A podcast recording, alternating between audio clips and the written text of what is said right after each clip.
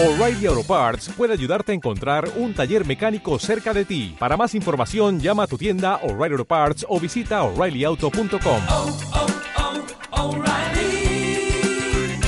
oh, Parts.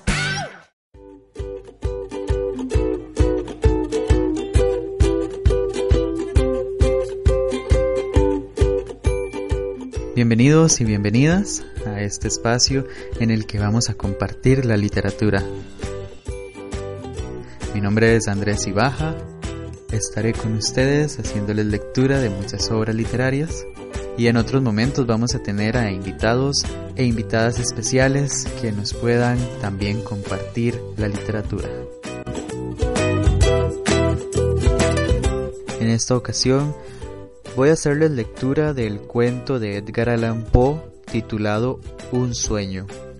En este cuento, el autor realiza unas alusiones a la tradición judio-cristiana muy palpables, pero no quiero decir más y prefiero dejarlos con la narración.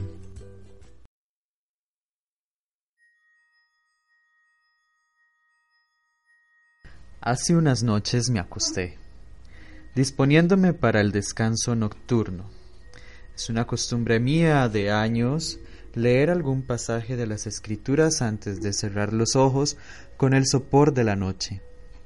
Así lo hice en la presente ocasión. Di por casualidad con el fragmento en el que la inspiración grabó la agonía del Dios de la naturaleza. Estos pensamientos y las escenas que siguen a su entrega al espíritu me acosaron mientras dormía. Hay sin duda algo misterioso e incomprensible en la manera en que a veces se disponen los desbocados caprichos de la imaginación. Pero la solución de esto más corresponde al fisiólogo que al atolondrado soñador. Parecía que yo fuera un fariseo que volvía del escenario de la muerte. Había ayudado a clavar afiladísimos clavos en las palmas de aquel que colgaba de la cruz el espectáculo de más amarga congoja que haya sentido jamás un mortal. Oía el gemido que atravesaba su alma cada vez que chirriaba en los huesos el áspero hierro que yo remachaba.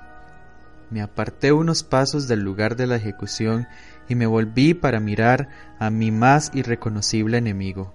El nazareno aún no estaba muerto. La vida resistía en el manto de su carne como si temiera recorrer a solas el valle de la muerte.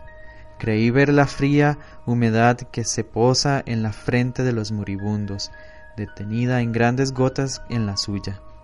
Vi el temblor de cada músculo, el ojo que empezaba a perder su lustre en la mirada vacía del cadáver.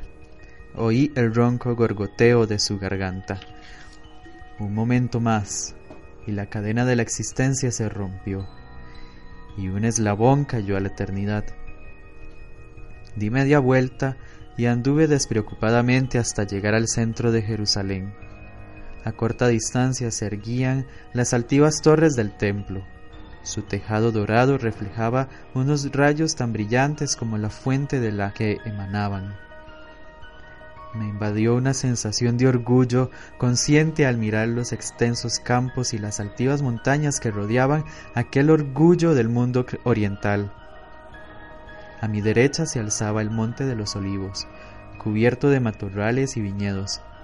Más allá, demarcando los confines de la vista de los mortales, surgían montañas aplicadas unas sobre otras.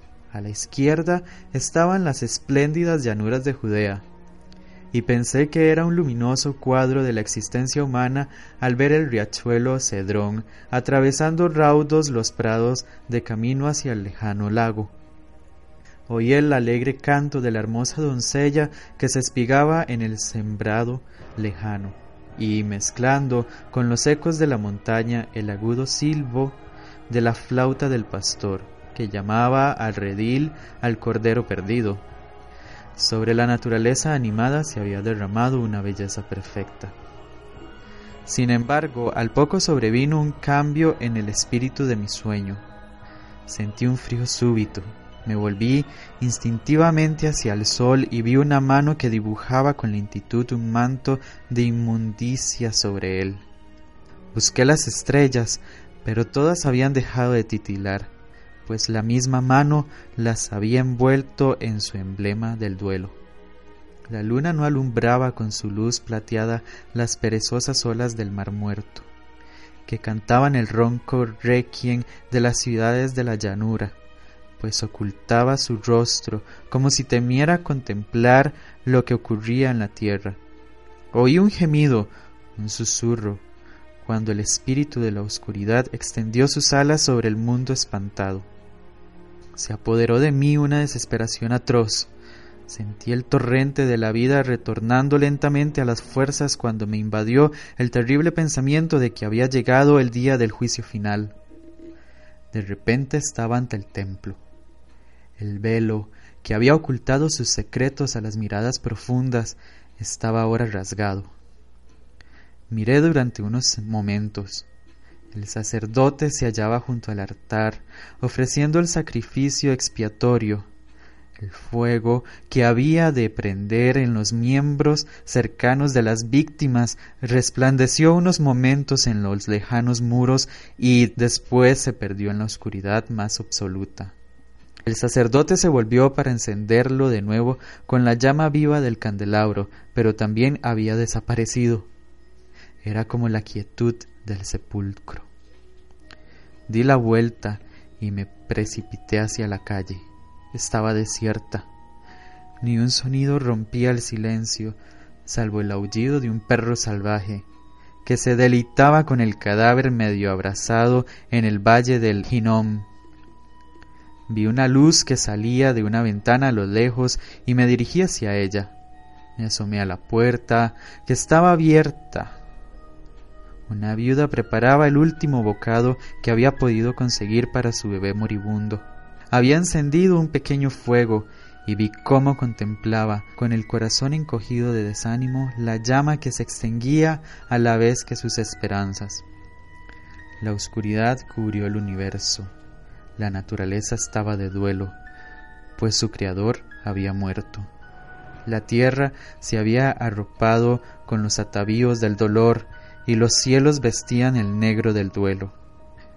Deambulé entonces con desasosiego, sin prestar atención a dónde iba. Enseguida apareció una luz por oriente.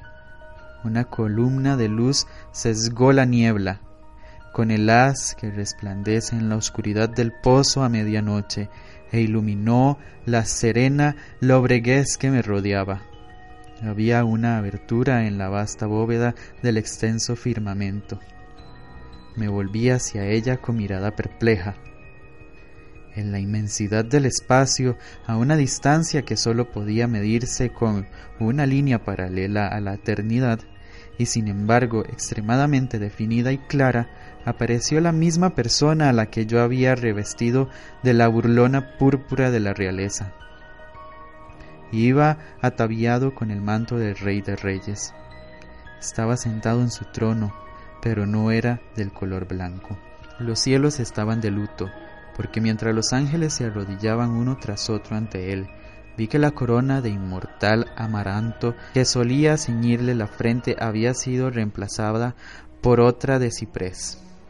Me volví para ver a dónde me había llevado mi deambular. Había llegado al sepulcro del monarca de Israel. Eché a temblar al ver que empezaba a moverse los terrenos que cubrían los huesos enmohecidos de algún tirano. Miré donde yacía el último monarca, con todo el esplendor y la magnificencia de la muerte, y aquel monumento esculpido empezó a temblar. Al poco se volcó y salió el inquilino de la tumba. Era una cosa abominable, de otro mundo, que ni siquiera Dante en los más delirantes vuelos de su imaginación hubiera podido conjurar. No era capaz de moverme, pues el terror había amarrado mi voluntad. Vi cómo el gusano de la tumba se retorcía entre los mechones enredados que cubrían parte de aquel cráneo putrefacto. Los huesos crujían al moverse en las articulaciones, pues la carne había desaparecido. Oí su horrenda música y acompañaba aquella parodia de la miserable mortalidad. Él se acercó a mí y al pasar a mi lado me echó en plena cara el aliento de la fría humedad de aquella estrecha y solitaria casa. se cerró la cima de los cielos y con un convulso estremecimiento me desperté.